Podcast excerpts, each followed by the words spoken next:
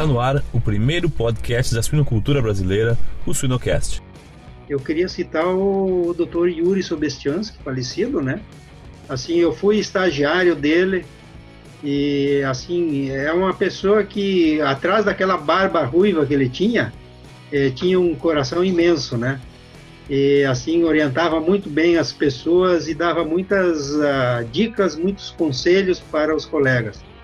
Então, queria realmente é, citar o nome dele aqui porque foi uma pessoa muito importante na minha vida.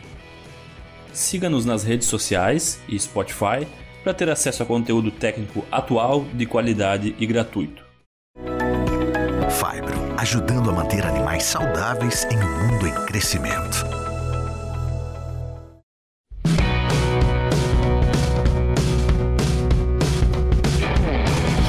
Olá pessoal, meu nome é Jamil Facim e o Suinocast só é possível através do apoio de empresas que apoiam a educação continuada na suinocultura MSD Saúde Animal, EveryPig, Fibro, Ouro Fino e Seva Saúde Animal. No episódio de hoje temos a honra de receber Nelson Mores. Mores, muito obrigado pela tua presença aqui no Suinocast. Obrigado você pelo convite, Jamil, e será um prazer muito grande conversar aí com contigo e com os colegas que irão nos, nos ouvir. Perfeito. Mores, a gente está criando esse quadro recentemente aqui no Suinocast, que é o Suinocast Personas, a gente apelidou ele assim, que é para uhum. conhecer um pouco mais as pessoas. Aí eu lembro que quando eu estava na faculdade eu, eu, eu, eu, lia muito lá Barcelos et al., Mores et al., Sobestiansky et al., então Uh, uh, é uma honra te ter aqui e eu queria que tu te apresentasse para os poucos que não, que não te conhecem ainda. A tá joia. Bom, começando do início, né? Eu sou do descendente de, de italiano e de uma família aí com 10 irmãos, então é uma família muito numerosa, né? E o meu pai, desde da década de 60, foi criador de, de suínos, né? É, com uma pequena granja. Na época era uma grande granja, né, com 15 matrizes. é, ele criava é, suínos de reprodução, especialmente o Duroc, o Landrace e o Lajoie, né? E a, tinha a granja aqui pertinho de Concórdia mesmo, pé, próximo da cidade, uns 3 é, quilômetros, e eu me criei nesse ambiente, né, de, de suinocultura cuidava muito animais que eram preparados para as exposições. Na época, as exposições eram muito é, fortes, né? Então, se uhum. criava animais para exposição com muito, muito amor, assim, né? Se Sim. cuidava como um filho, quase, o animal que iria para a exposição. Então, é, eu estou contando isso aí porque talvez foi é, o que me entusiasmou a fazer veterinária e trabalhar com suínos, né? Eu nunca tive dúvida assim quanto ao que eu queria, né? Eu queria medicina veterinária mesmo e queria trabalhar com suínos. Não, tinha em mente outra espécie animal, né? Sim. Então, é, a minha história é essa aí. Felizmente, eu consegui fazer faculdade no Centro Agroveterinário de Lages, né? Com muita dificuldade financeira, porque meu pai era, é, não tinha condições, né? É, mas a gente, com crédito educativo e tal, conseguimos fazer, né? É, essa faculdade de veterinária. E, e aí, depois, é, mais adiante, nós colocamos outras coisas daí. A Seva está ao lado da suinocultura brasileira, sempre presente no campo, trazendo ferramentas importantes e fomentando a informação de qualidade em todo o setor. A Seva está sempre com você, juntos além da saúde animal. E Mores, como é que é essa vida de aposentado? Me conta o que, que mudou aí mais nessa tua vida de aposentado. Então, agora eu tô aposentei em dezembro, né, como pesquisador da Embrapa e a minha esposa até brinca comigo, né? Diz, ah, bom, agora nós vamos viajar a partir de dezembro e tal, né? Aí veio a pandemia e nós estamos em casa, né? Pois é. É, uh, é conversando... sacanagem mesmo. Conversando com o professor Davi Barcelos, ele fala que depois que ele se aposentou, ele começou a trabalhar muito mais, né? Então, é. tem os dois cenários. Não, assim, eu estou trabalhando, né? Fiz, uh, fiz várias palestras, algumas consultorias no início aí, estou fazendo um projeto também aí, é, mas não muito. A minha ideia, assim como aposentado, agora vou falar como ideia de aposentado, né? É, é, é viver a vida, né? Afinal, a gente já está numa idade aí de, de risco, como se diz outro para a pandemia, né? É, mas a minha ideia é não me afastar totalmente da sinocultura, mas também não trabalhar muito, porque eu penso assim, se fosse para trabalhar bastante, eu ficaria na Embrapa, que é um excelente, era um excelente emprego, né, como pesquisador. Então, a minha ideia é, é não me afastar muito. Eu tenho uma, não sei se todo mundo sabe, né, é, eu tenho, junto com outros dois sócios, uma granjinha de suínos de multiplicação, né, genética. Legal. E a gente passa o tempo também é, dando alguma orientação e cuidando dessa parte aí acaba que a gente entra pensando, começa a carreira pensando que é um trabalho, né? Mas a gente fica, entre aspas, dependente daquilo e passa a não ser só um trabalho, sim uma paixão, né? Estar com os animais, cuidar deles, vivenciar é. uma rotina de granja, né? Exato. É, vamos, vamos dizer assim, essa atividade que eu mantenho aí com a parte de sinocultura é mais no sentido do, do, do gosto que eu tenho pela atividade, pela suinocultura, em ajudar os colegas de campo quando possível, né? Uhum. É, e ocupar o tempo também, que eu acho que é uma coisa importante. A pessoa não pode parar, né? É, a minha ideia também é ler bastante, me divertir, pescar. Eu gosto muito de pescar, né? Boa. É, esse ano, infelizmente, não deu. Não deu muito certo. É, mas é, tudo passa, né? Daqui a pouco tá a vacina aí, vai passar e a gente vai poder se é, sair sem problema, sem medo, né? É, que o medo é uma coisa complicada, né? O medo freia todas as tuas atitudes, né? A gente fica, quando a coisa bate próximo da gente, a gente fica com mais medo, né? eu, eu perdi um, um dos sócios meus acabou falecendo pela Covid, né? Então, é, a gente fica receoso, né? Com certeza.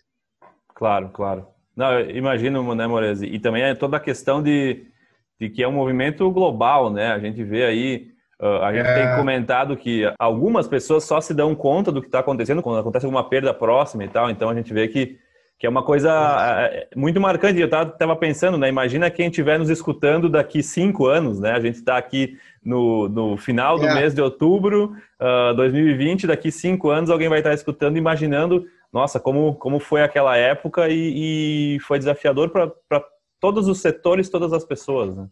Com certeza, né? Com certeza. É um desafio muito grande, é, mas a humanidade é muito inteligente e vai, é, vai passar isso aí, vai é, uhum. vai andar.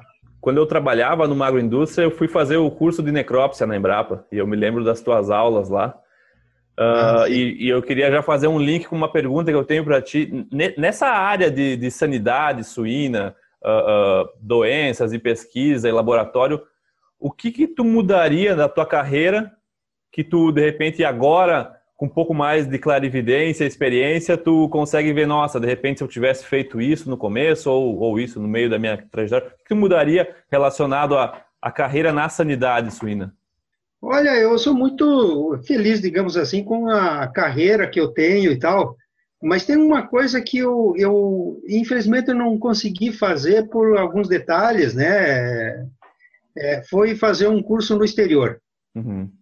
É, talvez a única coisa assim, eu, eu fiz curso, um curso formal, né? Eu fiz cursos de pouca duração e tal, aprendi uma metodologia muito interessante na França de ecopatologia, de análise de fator de risco, é, muito útil, né? Que eu trabalhei aí durante 10 anos nessa, nessa área, então aprendi muito com isso aí, é, mas ah, acredito que um curso formal no exterior teria uh, sido muito útil para mim e um conselho que eu dou aos colegas, né, quando tiverem oportunidade de é, fazer curso no exterior, é, abracem essa essa oportunidade porque é uma coisa que abre bastante a cabeça das pessoas, né, uhum. é, com relação a tudo, mas especialmente em sanidade suína que hoje é bastante globalizado, né, e nós temos que ter muito é, muito em vista isso. Sim. Sim, é, sabe que uh, uh, é até engraçado porque eu, eu, o pessoal às vezes comenta, ah, mas tem muito, muito conhecimento no exterior de algumas doenças que não, a gente não tem no Brasil, né? Por exemplo, PIRS e PED. Mas, na verdade, eu, eu vejo que o grande pulo do gato é, é, é, aprender o que passa na cabeça daquele patologista, daquele sanitarista, para entender a doença como um todo, não uma doença específica, e sim um, um modus operandi quando tiver um surto ou alguma outra doença que a gente tem endêmica aqui no país. É, na minha visão, assim, é, o, o, profissional sanitarista, médico veterinário e tal, ele precisa hoje ter uma visão holística da, da situação da, da suinocultura, né? Então, o fato de você conhecer o exterior, você tem que é, conhecer como um todo para você é, tentar pegar aquilo que é importante para nós e adaptar a nossa situação. Eu vejo, às vezes, muitos colegas que realmente fazem curso no exterior e tal, e querem aplicar muitas vezes as, as, as metodologias ou as, a, as questões estruturais até que estão no exterior, querem aplicar sem uma adaptação, sem um estudo um pouco maior aqui no Brasil. E uhum. acaba dando problema, né? Porque é, tanto a estrutura como as pessoas são diferentes. Uhum. O nosso produtor é bem diferente do, do produtor é, que vive no, no, exterior, né? Então tem, tem essas coisas aí. Mas cada vez mais, né, nós temos na suinocultura, essa é a minha visão, aquelas doenças terríveis, né, tipo PIRS, é, é, peste suína africana, peste suína clássica, doença de algésica e tal, mas o que consome o dinheiro do dia a dia do produtor são as doenças de rebanho. Exato. É claro que a PIRS hoje, não aqui porque ela não existe ainda no Brasil, né? Mas em outros países ela praticamente está endêmica, claro que tem rebanhos livres, né? É, mas se torna em muitas regiões uma doença de rebanho também, cujo objetivo é nós, veterinários, junto com outros profissionais, né, atuar junto para reduzir o máximo a incidência dessas enfermidades no rebanho e poder com o menor impacto possível, impacto econômico, né? Sim. Então, para poder fazer isso, tu precisa de uma visão holística e, e, ajuda de outros profissionais de outras áreas, né?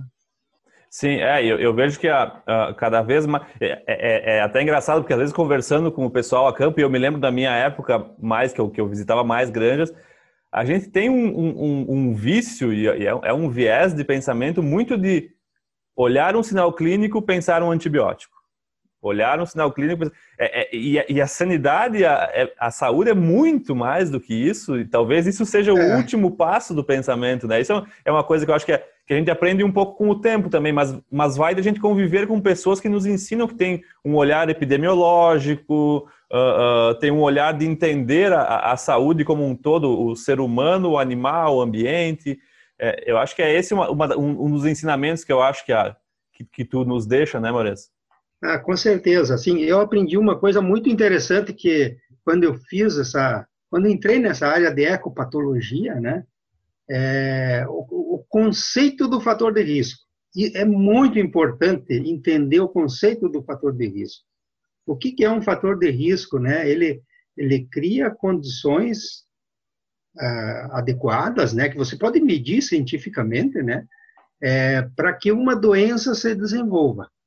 Não, uh, não necessariamente aquele rebanho está livre do agente. O agente existe no rebanho, mas você trabalhando na correção de fator de risco, em manejo adequado e tal, você evita que ele exacerba o seu potencial patogênico, né?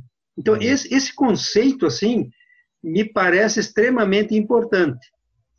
E hoje, com essa questão de redução de antibiótico, né, ou eu prefiro chamar em uso prudente, né? Porque redução, se a gente não sabe quanto usa, é difícil dizer assim. Exato, exato. É. Mas o uso prudente, né? Eu acho que na suinocultura na estrutura que existe hoje da suinocultura, né, é, se usa bastante antibiótico ainda, antimicrobianos, né? Sim. É, mas é praticamente impossível você retirar com essa estrutura, né? Você pode fazer o uso, é, o uso racional, o uso prudente, né? mas atendendo muitos fatores, eh, especialmente na correção de fatores de risco e trabalhando muito na biosseguridade. Uhum. A biosseguridade, com o aumento da escala da produção, enfim, do tamanho das granjas, a biosseguridade é o fator primordial, assim, para a prevenção da doença. E eu diria um pouquinho maior, né? Nós temos a biosseguridade é, externa, que é importante para você evitar a entrada de doenças no rebanho, uma mais importante para você ter bons resultados e fazer uso prudente de antimicrobianos é a biosseguridade interna.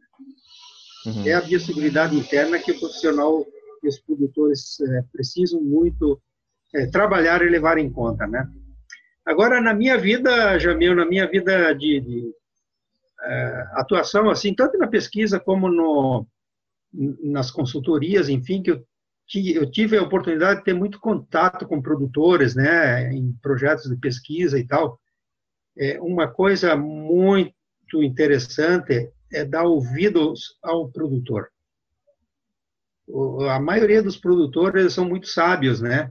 Às vezes eles têm dificuldades de se expressar, mas você tem que é, tentar buscar o que eles estão te, te informando, né? E claro que tem informações que não servem para nada, mas é, num bate-papo, às vezes, numa criação de suíno, você pega muita é, coisa importante, né? É, que os próprios produtores, ou o funcionário, o produtor, eu me refiro quando ele está cuidando do rebanho. E, se não, o mais importante são as pessoas que estão cuidando do rebanho, né? É lá que a coisa acontece. É lá que as, as atitudes são tomadas, enfim, é, se você quer bons resultados, tem que atuar nessa área. Sim, sim. É, eu, eu vejo que é, que é quase como um quadro investigativo, se a gente pode usar esse termo, porque eu, eu, eu, geralmente quando converso com o pessoal a câmara, eu falo, pensa assim, se a gente for pensar num lote de creche, tu vai fazer cinco visitas de uma hora. Esse lote fica 42 dias, vezes 24 horas, dá o total de horas, e tu vai estar presente nesse lote cinco horas. É. Ou seja, o produtor que vai estar tá lá, às vezes oito horas por dia dentro da sala, que vai ter mais informações que possam nos ajudar. Como, como tu falou, né, Moreza? Tem coisas que ele vai falar que não, não fazem tanto sentido, mas ele é. vai nos dar muita informação para uma investigação mais a fundo, né? Para entender é. e não simplesmente ah, olhar uma diarreia ou escutar uma tosse e recomendar um antibiótico. É, exatamente. Sim. E tem muita coisa assim que eu percebo que veio, assim, nos últimos anos, veio toda essa parte de é, padronização dos procedimentos internos nas granjas e tal, né? É, isso aí tem que ter um tem que ter um certo cuidado, né? Exato. Porque as coisas são diferentes de uma granja para outra. O, o, piloto que dirige o avião, no caso os, os, os funcionários, são diferentes, né? Então, é, é, tu tem que considerar a peculiaridade de cada granja para tomar determinadas medidas, né? Os, os, procedimentos padrões são úteis e importantes para algumas coisas, mas para outras tu tem que é, considerar. Aliás, por isso que a gente é técnico, né, Jamil? Exato. Porque se fosse só olhar o cara coroa, cara coroa, não precisa ser técnico. exatamente, exatamente. É, essas, essas padronizações, às vezes, elas são, nos deixam um pouco refém de algumas coisas. A gente, ah, eu penso uma empresa muito grande querendo padronizar alguns processos para ter um controle um pouco melhor das coisas, mas é, eu, eu penso muito na, na, na, tabela de medicação, né? Ah, diarreia uhum. assim, tu medica com isso. Diarreia assado, tu medica com isso. E isso, às vezes, está aí há anos não, não foi feito mais nenhum antibiograma, não foi feito mais tanta coleta e a gente está usando as mesmas moléculas para por um padrão e, e tá visual. Muito, e está muito na, na, na, moda né, a questão dos checklists, que eu, eu acho que, que são bem importantes, né? Mas eu vejo, às vezes, é, pessoas técnicos, produtores ou até gerente de granjas, né, fazer o checklist lá e esquecer de olhar os animais, né? Exato. o comportamento é, dos animais. É.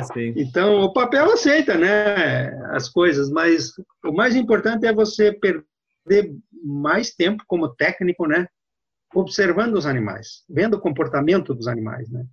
É, isso isso nos, tra nos, traz bastante informação. Mas, Jamil, se, se tu me permitir, né, eu gostaria de comentar alguma coisa do meu passado aí na Embrapa como pesquisador, é possível? Com certeza, esse, é, esse é o, do, o, maior objetivo da nossa conversa. A gente vai conversando e, e, e vai, mas com certeza, eu acho que é, e, inclusive é esse o motivo do nosso convite, né, Mores? Acho que a, ah, tá. a, a, relevância na, na pesquisa e, na, e a presença que a gente estava tá acostumado a te ver em congressos e tal, acho que é, é esse o grande legado que, que, que fez a gente pensar no teu nome e pensar que tu pode inspirar muitas pessoas com a tua carreira, Mores, como pesquisador. Tá, joia. Bom, eu formei em 80, né? Dando continuidade àquela primeira fala nossa. Sim. Eu formei em 80 como pesquisador, como veterinário. É, de 80 a 82, é, muita pouca gente sabe, né? Mas eu trabe, trabalhei na Cidasc, Companhia Integrada de Desenvolvimento de Santa Catarina, né? É, mas na época havia um convênio entre Cidasc e Embrapa e eu fui colocado à disposição da Embrapa para testar a vacina contra a rinite atrófica, que o doutor Itamar Piffer e doutor, uh, uh, doutor José Reinaldi Feitosa Brito e a esposa dele tinham desenvolvido essa vacina, né? É, não tinha ainda vacina no mercado. Então, eu, eu fiz esses testes a campo, né? Depois, em 2002, em 2003, eu fiz o curso de mestrado na Universidade Federal de Minas Gerais, na área de patologia animal, né? Uhum. E aí eu tive um, um, algumas pessoas que influenciaram muito a minha vida aí, né? Que foi o, o, o colega assim que a gente sente muito, o Dr. Yuri Sobestiansky, falecido, né? Há pouco tempo. É, ele me incentivou muito a trabalhar na área de patologia, como o Dr. Ricardo Sonsini, que trabalhava na época também, é, me, me, influenciaram, e o, e o doutor Itamar Piffer. Porque na Embrapa, na época, não tinha patologista. Então, eu fui, eu fui para essa área, abracei essa área, fui, fui muito bem no, no, curso de mestrado, né? E voltei em 80, início de 84. Aí eu fiz o, eu entrei na Embrapa uhum. como, como pesquisador. É, ali durante de 84 a 88, durante os 4, 5 anos, eu trabalhei basicamente como, como colaborador né, nos projetos de pesquisa, desenvolvi para os pesquisadores mais é, sênios que tinham aí. Trabalhei muito ainda com rinite atrófica, pleuropneumonia suína, é, diarreia na fase de creche, né? Então, eu auxiliava esses trabalhos aí. E em 86, 87, que eu fui para eu, eu passei dois períodos na, na, na França, porque nós tínhamos uma ideia na Embrapa de trabalhar com essa área de fatores de risco, né? Então, eu fui aprender a metodologia de ecopatologia com o professor Madec, e no retorno a gente fez vários projetos aí já como líder, né, de, de equipe e auxiliado por vários outros pesquisadores nessa área de ecopatologia. Trabalhamos com a fêmea na maternidade, leitão na maternidade, leitão na creche, crescimento e terminação, fatores de risco da artrite, fatores de risco da linfadenite. Enfim, a gente fez, durante 10 anos, a gente fez muito trabalho nessa área que nos abriu muito a mente, sabe? Com relação de como essas doenças se manifestavam é, no campo, né? Uhum. É, depois desses trabalhos que foram muito interessantes de ecopatologia, né, é, eu fiz um trabalho, a gente fez, eu não, foi uma equipe, né, é, um trabalho em parceria com a Incadesc, sindicato em Santa Catarina, sobre linfadenite, é, que na época começou a ocorrer muito problema em nível de matadouro, né, de, de abate, com condenações assim elevadíssimas. Então a gente fez um trabalho bastante grande aí, se não me engano, foram uns 18 a 20 experimentos. E a gente desenvolveu toda uma uma técnica de, de diagnóstico em vivo, né? É, que depois coincidiu até com, com a normativa aí da, da IN19, e também desenvolvemos uma série de medidas aí para controle, para conviver num nível aceitável, né, da linfadenita. Uhum. Em 2000 e a partir de 2000, mas nós iniciamos em 2002, nós fizemos um projeto que talvez foi o mais importante da minha vida, que foi o projeto de erradicação da doença da algésica em Santa Catarina. Trabalhamos aí muito forte, em cinco pessoas na Embrapa, em dois anos a gente conseguiu erradicar é, a doença da algésica em Santa Catarina, né? Se não me falha a memória, nós é, eliminamos é, os plantéis de 180 granjas. Nossa. Todas foram indenizadas, né, com recursos é, do sindicato de Santa Catarina. Enfim, foi um trabalho muito importante porque naquela época o GES estava se disseminando, né? E se não houvesse, se não tivesse feito esse trabalho de erradicação, com certeza hoje a grande maioria dos rebanhos estavam tendo que vacinar contra a doença de algésica, né? Então foi um trabalho é, bem bem interessante. Aí vocês sabem, né? Todo mundo sabe que a partir do ano 2000 entrou a, a dita circovirose e a gente se envolveu muito aí com várias pessoas da Embrapa, é, tanto no desenvolvimento diagnóstico, né, porque no início tinha dificuldade até para diagnóstico, como medidas de controle até teste das vacinas iniciais que saíram no mercado. Também eu, eu tive uma participação muito interessante aí na, na circovirose, foi em consultorias, assessorias a empresas, né, que tinham o problema e se fazia, bom, se fazia o que tinha na mão na época para controle da, da doença. Depois, a partir de 2011, nós começamos a perceber, mais alguns colegas da Embrapa, a, ocorrência de problemas pneumônicos em, no campo, é, que se semelhavam bastante à pleuropneumonia suína por bacilos, né? mas que não era era provocada por Pastorella motocida tipo A, né? Então, a gente passou alguns anos aí fazendo reprodução experimental da doença na Embrapa, né, com animais livres de patógenos específicos, e reproduzia com muita facilidade essas lesões que, gente, que eram denominadas APP-like, uhum. é, semelhante à pleuropneumonia suína, né?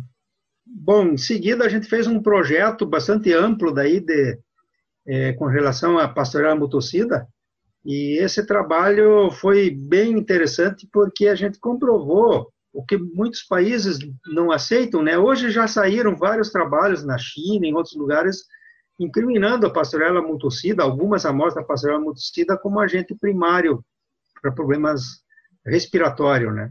Uhum. E a gente fez esse trabalho, foram muito bem sucedidos, né?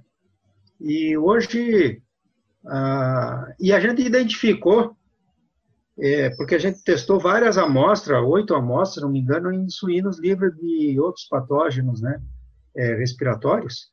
A gente identificou três amostras que são que eram altamente patogênicas, né, matavam os animais com lesões típicas. É, duas amostras pouco patogênicas causavam alguma lesão, pouca lesão, né? E duas amostras Casualmente, amostras isoladas do matadouro de lesões de consolidação pulmonar, que em animais livres, né, SPF, não causavam abs absolutamente nada. Então, estava é, ali comprovado que existia uma diferença entre diferentes amostras no campo, né? E as principais lesões encontradas eram as serosites, né? E essa lesão APP-like no mundo, né, você conhecia a pastorela como agente secundária, especialmente ao, micro, uh, ao micoplasma e o pneumonia, né, causando a hum. pneumonia exótica. E aí ficou bastante evidente a participação da pastorela motocida nessas serosites, pleurite, pericardite e nas lesões pulmonares é, semelhante à APP, né. Então, bom, isso aí combinou com, com ativo tecnológico aí da Embrapa, né, que depois fez uma parceria que está em andamento agora com uma, uma, um laboratório para desenvolvimento de uma vacina baseada ness, nessas amostras altamente patogênicas, né. Uhum. Eu acredito que mais é, dois anos, por aí, eu acredito que possa estar no mercado, né. Certo. Em seguida, ou aí a gente não sabe se foi em seguida, normalmente eles se, é, se cruzam os projetos, uhum. né? Eu participei de um, de um, projeto bem interessante que a Embrapa desenvolveu, que foi o TecDan, Tecnologias de Destino de Animais Mortos, né? É um problema muito sério essa questão de animais mortos, porque hoje está muito na, na responsabilidade dos produtores, né? E é uma atividade bem complicada para dar destino a esses animais mortos. Se tu fizer as contas, né, a mortalidade só de porcas, por exemplo, média no Brasil gira em torno de 5 a 6%. No centro-oeste chega a 8, 9, algumas granjas até acima de 10% de mortalidade de porcas. Então é um volume muito grande de animais que tem que dar destino, né? E, mas eu, eu me envolvi mais nessa questão, na questão de biosseguridade, é, especialmente para recolhimento dos animais mortos, né? Então a gente fez algumas publicações bem importantes. E uma coisa é, assim que, na verdade, veio é, porque a gente percebeu essa lacuna no campo através de um questionário que a gente fez, da questão da vulnerabilidade das granjas com relação à biosseguridade, né? Então, nós, nós fizemos um, uma publicação, né, é, que visa a biosseguridade de granjas que produzem suínos para o abate, porque não tem nada, ou não tinha nada, né? Só tinha para granjas de reprodução e para terminação não tinha. Essa publicação que a gente fez foi a base aí de algumas IN é, pelos estados, né?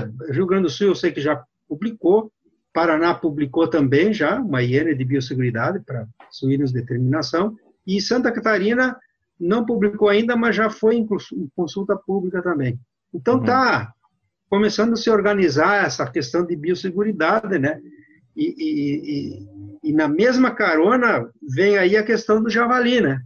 É que, assim, se a gente não fechar as nossas granjas aí, pelo menos com uma tela razoável, né, é, nós, nós podemos ter bastante problema no futuro com, com esses animais acelvajados, né. Sim, certamente. Um outro projeto que eu desenvolvi, assim, com muita satisfação, e hoje até eu atuo bastante ainda nessa área, é, foi um projeto que a gente iniciou em 2009, é, na Embrapa, e foi até 2017. Ainda existe essa. É um sistema de produção pequeno, sem o uso de antimicrobianos é, de uso coletivo, né, nas rações ou água. Uhum. A única forma de tratamento possível é via injetável individual, né, porque faz parte, inclusive, da ética profissional você medicar o animal que, que adoece. no acompanhamento aí de, de muito tempo, 82% dos animais é, vendidos ao abate não haviam recebido nenhuma medicação. Isso significa 18%, 12, 18, 18% que, dos leitões que, depois do desmame, receberam alguma medicação, né? Ou contra diarreia, coisa assim, mas individual. Mas é um percentual muito alto que não receberam nada, né? Já pensou estar no top 1% da suinocultura? Acesse academiasuina.com.br e invista no seu conhecimento. E o que, que tu é. acha que, que, que foi? Por que, por que tão baixo assim necessidade de medicação nesse exemplo específico, Moreira? É, isso aí nos, nos, abriu muito a cabeça com relação a essa luta aí para uso prudente de antibióticos, né? Tem várias coisas, né? Mas a principal é a escala de produção. Porque a, essa granja aí, ela é uma granja convencional, tem micoplasma, tem bordetela, tem pastorela, né? É, os principais agentes estão lá dentro, só que eles não se manifestam, né? Escrita coli, enfim, essas coisas aí. Então, a gente fez o uso o quê? de, basicamente, a escala de produção, a biosseguridade externa, né? Ah, trabalhamos muito na questão nutricional, né, com alguns aditivos que auxiliavam a uh, melhoria da, da saúde intestinal, né? Uhum. Basicamente, eu acho que foi isso aí. Claro, práticas de manejo, aí várias práticas de manejo interna que eram é, eram implementadas, né? Mas o e, e, uma coisa surpreendente, né? O desempenho dos animais foi melhor, é, melhor uh, numericamente, estatisticamente não, né? do que os suínos produzidos contemporâneos numa grande indústria. Sim, é, isso é muito, é muito interessante, né, Moreira? E, mas é. a questão de origens, quando tu, uma origem única, o alojamento? Era um, é um sistema de produção ciclo completo. Sim, ah, ciclo completo, tá. No caso, quando tu mencionou ciclo a completo. escala de produção, era isso, então. É, é. Certo, Mas certo. as fêmeas de reposição, por exemplo, vinham da própria Embrapa, da granja convencional dela. Sim, sim. É, é, essa questão da, de ser origem única, acho que é um fator muito determinante, né, Morença? Ah, com certeza. Talvez seja o nosso principal empecilho aí na questão de uso é, prudente antimicrobianos, né? Porque hoje tem, tem algumas enfermidades aí que se você não controlar adequadamente, né? A circovirose você tem vacina boa, né? Que tu pode controlar, mas uh, são doenças imunossupressoras terríveis, né? Uhum. E hoje nós temos a questão da influenza. Sim. Então, quando você mistura leitões de diferentes procedências, tu tem leitões, alguns leitões portadores no desmame, né? Outros leitões que não têm imunidade, e a hora que você mistura, aí a Sim. coisa acontece, né? Não só para influenza, mas para outras outros agentes. Né? Até, até eu, agora eu vou te contar uma experiência que a gente teve. A gente rodou um, um experimento nos Estados Unidos e era a gente estava observando idades ao desmame e era origem uhum. única, uh, mas eram somente filhos de leitoa, só de porcas de primeira cria e sem antibiótico nenhum também, só injetável. E a gente teve aí leitões desmamados com 18, 21 dias que tiveram uh, perto de 30% de, de animais que precisaram medicação injetável, mas teve um surto de PIRS na fase de terminação.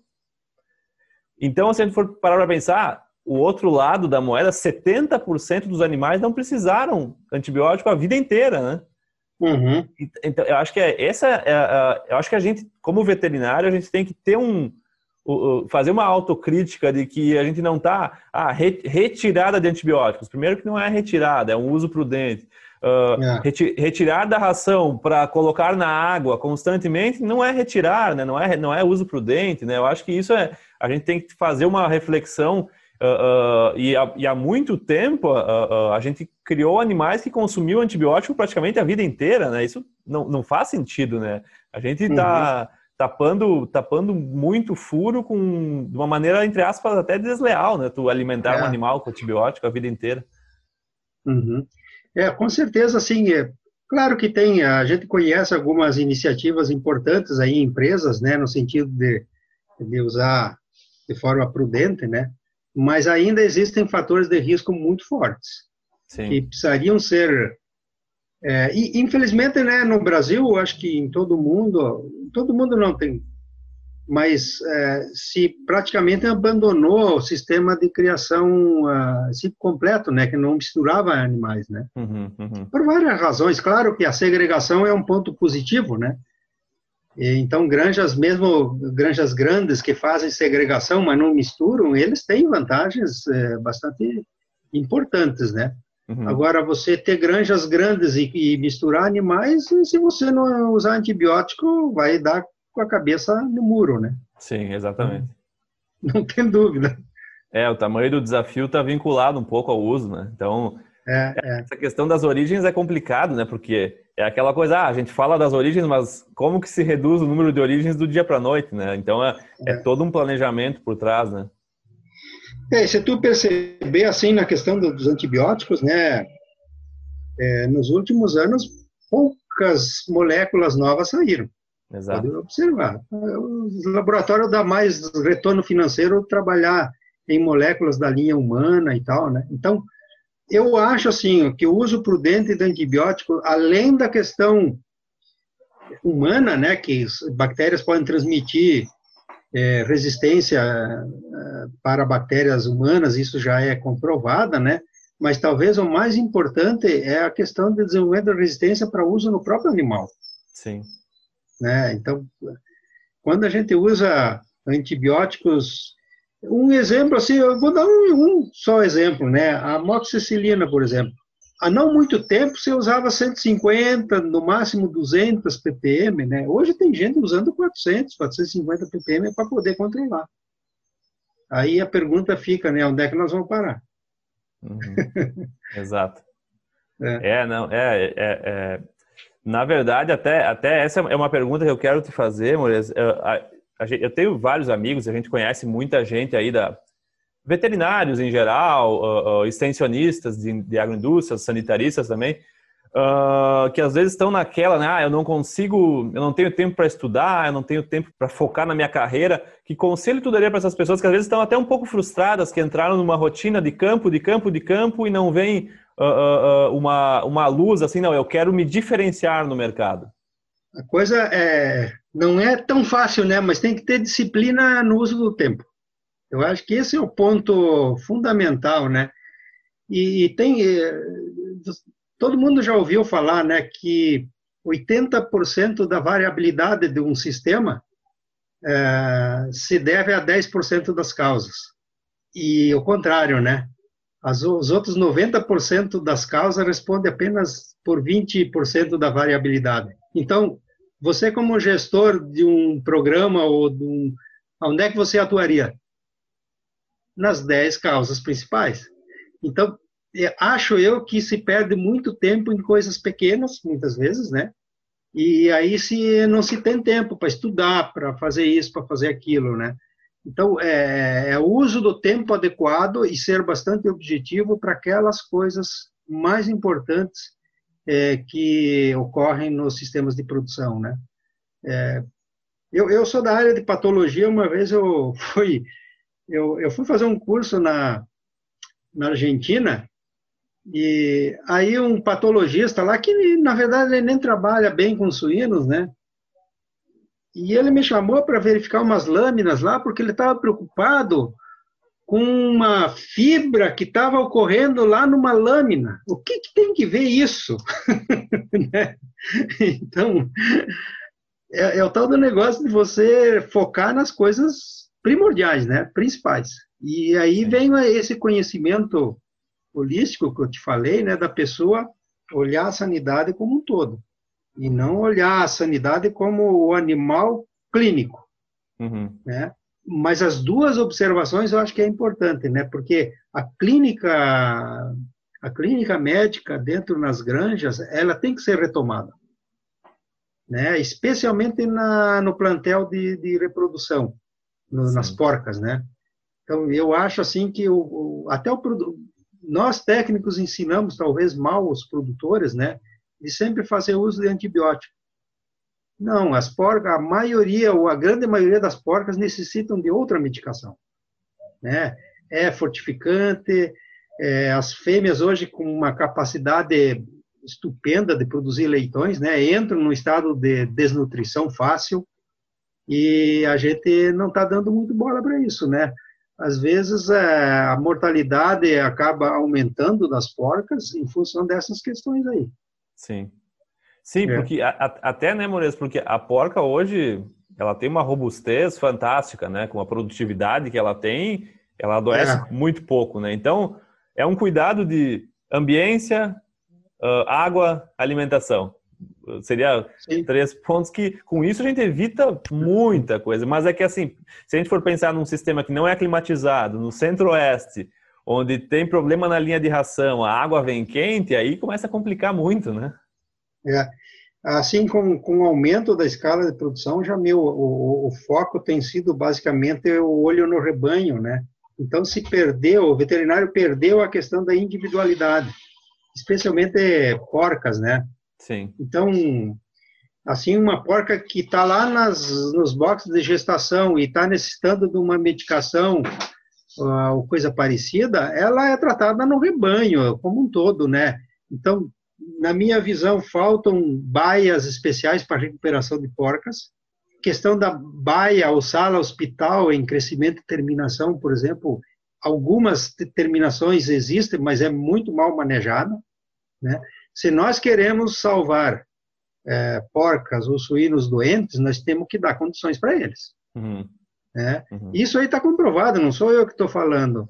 Se, se você tem uma boa baia, sala hospital, é, para alojar animais doentes, né, que necessitam de, de, de, auxílio, você consegue recuperar mais de 80%, dos, 80 dos animais é, doentes, e aqueles animais, como eles não podem voltar para a baia de origem, eles têm demonstrado um GPD maior do que os irmãos que estão na baia convencional. Sim. Eu lembro, eu lembro da sua palestra no Sinsui sobre o baia hospital, Vanessa. Ah, sim. É, eu, uma coisa que eu gostaria de destacar, você comentou um pouquinho no início que você fez o curso de necrópsia, né? Na verdade, é diagnóstico, controle e necrópsia. É um curso teórico prático, né? Que a gente sim. dava aí na Embrapa, eu, a Jalusa, enfim, é, o Marcos. E, ó, assim, em termos de ação de difusão de tecnologia, foi um, foi uma área assim que me deu muita satisfação. Eu acho que são, foram mais de 40 cursos. Eu, eu assim, arriscaria dizer que talvez aí uns 50% dos veterinários que trabalham com suínos passaram por esse curso, né? E assim dava muita satisfação, muita discussão legal entre os participantes, né? Porque eram grupos pequenos, né? Máximo 15 pessoas. E assim era muito legal as discussões que a gente fazia. Sim, sim, foi, foi muito bom. Foi, eu acho que é, até para mudar, já já começar na área de, de veterinário, extensionista, campo, com uma, com uma visão, um modus, modo de pensar do veterinário mais clínico, olhar, olhar o rebanho, mas lembrar do individual, entender uma, a medicina populacional, que é um termo que está muito na moda uhum. agora, né, Mores? É. Perfeito, perfeito. Mores, o que que tu responde quando te perguntam por que, que o Brasil não tem PIRS? Porque ele fez o dever de casa. É muito simples.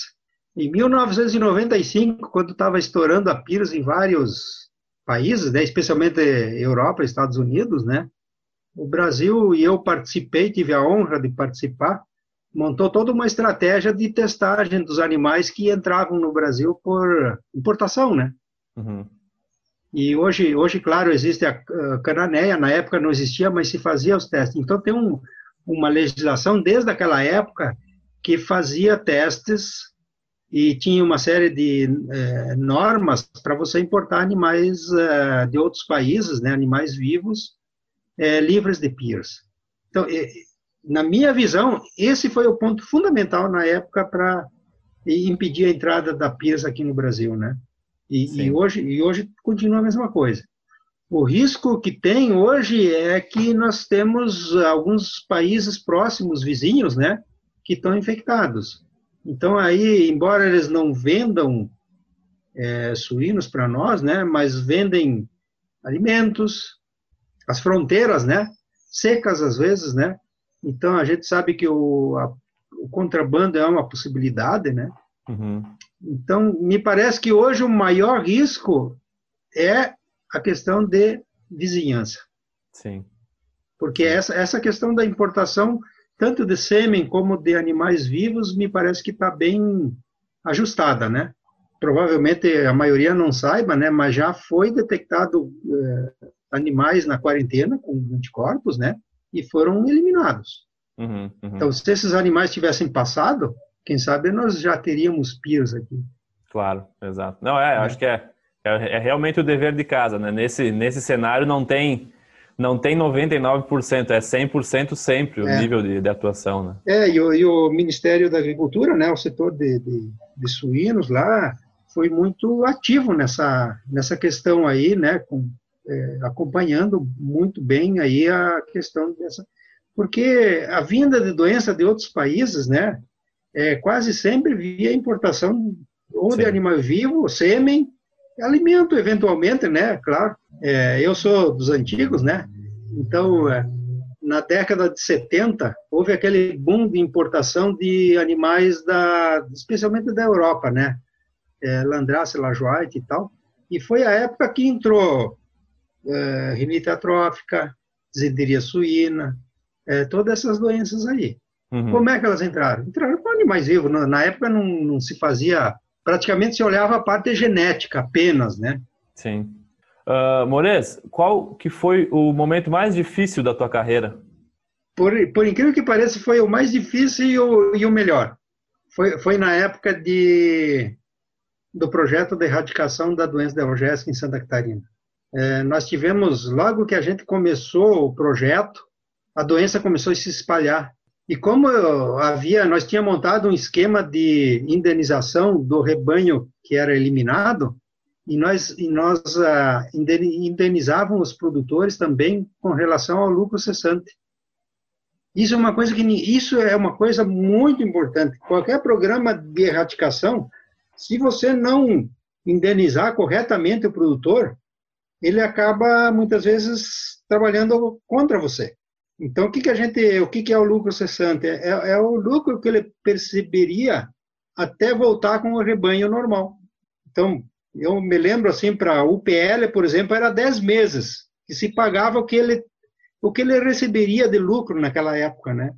e terminação, se não me engano, era 12 ou 13 meses. Então, o que, que aconteceu? Na época, alguns produtores, é, um ou outro, foram poucos casos, né?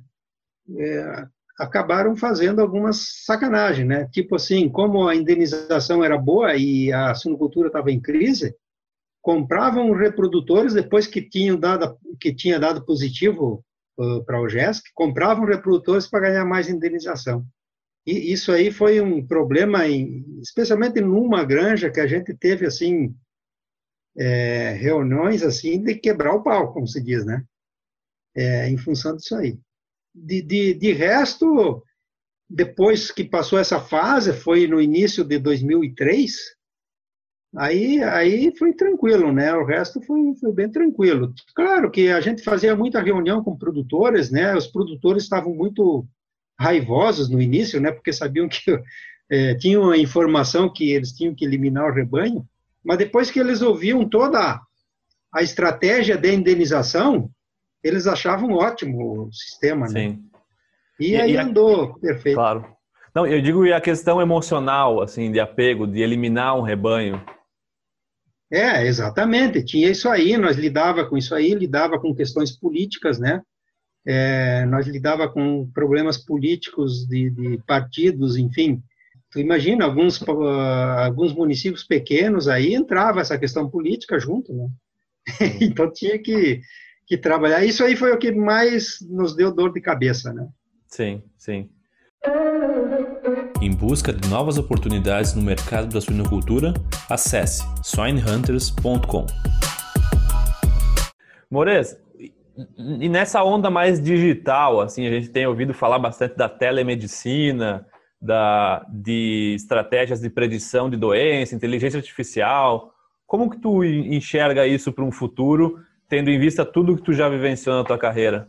Eu, eu acho que na produção na produção de suína, como a medicina é muito, embora tu não pode perder de vista o indivíduo, né? Mas o, a medicina é muito de rebanho. Então, o profissional, acho que ele vai continuar tendo o seu papel fundamental, né? Em termos de diagnóstico, me parece que é uma coisa bem interessante que vai evoluir, né? É, porque hoje nós temos uma facilidade aí de fotos, então, é, mas tu tem que melhorar o nível o nível técnico da, das pessoas que lidam nas granjas, né, o que abrem os animais mortos, porque o veterinário nunca vai estar presente na maioria das granjas, né. Então, hoje, hoje tem empresas, por exemplo, que pedem para o pessoal tirar uma foto. Me parece que falta um pouquinho mais de assertiva na questão dos diagnósticos dos animais mortos, né? Uhum, uhum. É, porque as fotos são ruins, então falta um pouco de treinamento ali, né? Sim, sim. Mas, assim, em termos até de avaliação de sistemas, em termos de controle, me parece que vai ser uma evolução bem importante. É, controle ambiental, controle de sinais clínicos. É, hoje tem softwares, por exemplo, que conta ou avalia a questão de aumento de tosse, o momento exato para você entrar com medicação e assim por diante. Essas uhum. coisas eu acho que vão evoluir, né? E o controle ambiental também. É, eu acho que cada vez mais a gente vai ter que fazer uso disso com os plantéis cada vez assim, maiores, né, É bem isso que tu falou, né? Se é. depender do veterinário ter que ir, cada suíno que morrer, ele, ele, ele decidir em qual granja que eu vou, porque eu tenho quatro granjas com animais mortos, é, é. a gente tem que escalonar mais isso e acho que a inteligência artificial, a qualidade das imagens tem, tem muito a nos ajudar a tomar decisão, né? É. E assim, no Brasil ainda nós temos uma carência muito grande de, de diagnóstico, né? De, de, de, laboratórios de diagnóstico, de material a ser enviado para o diagnóstico. Ele é caro, né? As distâncias são longas, então muitas vezes se toma decisões de tratamento ou controle sem um diagnóstico correto, né? Porque até a aplicação de vacinas, né, muitas vezes tu tem que fazer um perfil sorológico para verificar o posicionamento correto da vacina, que pode variar de rebanho para rebanho, né? E isso aí, às vezes, é, em função da falta de laboratório e tal, às vezes tem pessoas que me ligam do, do Nordeste, coisa assim, ah, tu tem que procurar um laboratório, mas não tem aqui, o que, que eu faço? então, nós, nós vivemos, ou no Mato Grosso também, aquelas distâncias, né? Então, na verdade, a gente tem que evoluir bastante nessa questão do diagnóstico, né? Se tu olhar os Estados Unidos, por exemplo, a quantidade de diagnóstico que eles fazem lá, nós não chegamos nem aos pés, né? Exato, Então, exato. eh, são tomar atitudes, vamos dizer, quando a- o veterinário, o colega, toma atitude no, no campo, ele tem que olhar duas coisas. Uma é medidas que vão de encontro com o agente infeccioso. E para isso você precisa saber qual é. Uhum. E a outras vão de encontro com a correção de fatores de risco, enfim, que, que facilitam a ocorrência daquela, daquela enfermidade, né? Certo. Mores, tu mencionou no começo da nossa conversa que tu gosta de pescar. Eu gosto de pescar também, mas eu sou mais, eu sou mais do pesque pague, assim, não, não- nunca fui pescar em, em rio, essas coisas, Pantanal, assim. Ah, qual, qual é a tua melhor experiência, a tua melhor história de pescaria? a minha melhor história é, a gente vai sempre pescar uma vez por ano no, no mato em Canarana, fica no Mato Grosso do Sul, norte do Mato Grosso do Sul, próximo a Goiás, né?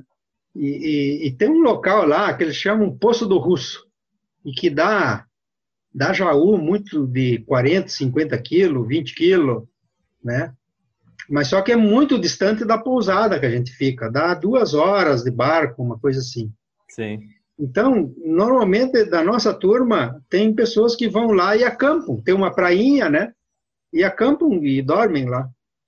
E uma dessas, eh, eu, eu fui também, né? Fomos em, fomos em cinco, dois piloteiros e três pescadores, né? Aí chegamos lá, fomos pescar, perdemos anzol, perdemos isca, né? Pegou bicho muito grande, levava o anzol, enfim, não, não pegamos nada, né? Aí chegou lá para as 11 horas, a gente disse, "Ó, vamos acampar, vamos dormir amanhã cedo, né? Vamos, vamos tentar novamente, de madrugada. Ah, chegamos lá, fizemos fogo, a primeira coisa, né? Aí, e frio, né? Porque lá é frio de, de noite. Do lado do rio é frio. Sim. Mas a gente tinha as cobertas e tal, né? E se enrolava lá e ficava lá. Aí, ah, vamos, vamos comer agora. Tá. Cadê a comida? o, rapaz, o rapaz que, que ficou responsável para pegar a comida esqueceu no, no alojamento. Na, na... Aí o piloteiro disse assim: Mas eu tenho uma panelinha de arroz. Resultado, nós comemos arroz e tomamos cerveja, né? Não, não tinha nem peixe, rapaz. Não, não conseguiu pegar nem peixe. Bro. Mas não, não chegaram a pegar nenhum jaú. bem interessante. Não pegamos nenhum jaú. E qual que é o Só maior pe- peixe que tu já pegou, Mores? Eu peguei de. Na última vez eu peguei dois de 13 quilos. Jaú também? Não, não, eu peguei uma cachorra e Ah. uma. ah, como é que é aquela pintado? Pintado. certo. Cacharra, na verdade. Eles Sim, chamam lá sim. de cacharra. É. Cacharra. Não, eu, eu, eu- o meu pai é, é metido a pescador, então eu, eu tenho, a gente tem umas pilhas de fitas gra- grava- das gravações do Pesca e Companhia que passava no Aham. SBT de manhã cedo. Mas que Mas- eu fui preparado assim para pescaria foi basicamente na última vez que eu peguei esses grandes, né? Porque para tu pescar, para tu pegar peixe grande, tu precisa de algumas coisas. Três coisas basicamente, né? Piloteiro bom, que vai nos poços certo, tu precisa de isca certa e tu precisa de tralha, né? Porque a pior coisa que para um pescador é você pegar um, fisgar um peixe grande e depois perder ele Uhum. no puxar. Então Sim. tu tem que ter carretilha boa, linha boa, anzol bom, né? Sim. É, e aí Carre- Carretilha Bu Garcia? a Bu Garcia tem várias aí que são boas, né? Mas Sim. Legal, legal. Shimano Moraes. também é muito bom.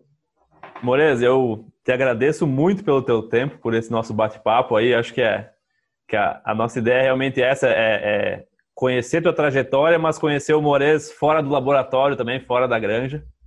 Eu Tá acho joia. que é, o nosso objetivo é, é a gente aprender mais com essas pessoas que, que deixaram um legado e que com certeza merecem ser, ser difundido esse Uhum. legado. Nelson Moreira, muito obrigado novamente pelo teu tempo, pela conversa. Não, eu gostaria de fazer uma é, citar aqui a importância que teve o senhor Milhavaca quando ele tinha uma granja de reprodutores, né, granja ideal na década de 60, 70, é, ali em Casca, Rio Grande do Sul, e ele foi um dos disseminadores muito importante de material genético da raça Duroc. Na época não existia praticamente raças aqui no Brasil, né? Então me parece que ele foi um dos pioneiros aí muito importante da suinocultura moderna que nós temos hoje, né? E a outra pessoa aí, é, sem dúvida, com muita influência na, na, na minha vida profissional, eu queria citar o Dr. Yuri Sobestiansky, falecido, né? Assim, eu fui estagiário dele e assim é uma pessoa que atrás daquela barba ruiva que ele tinha, eh, tinha um coração imenso, né?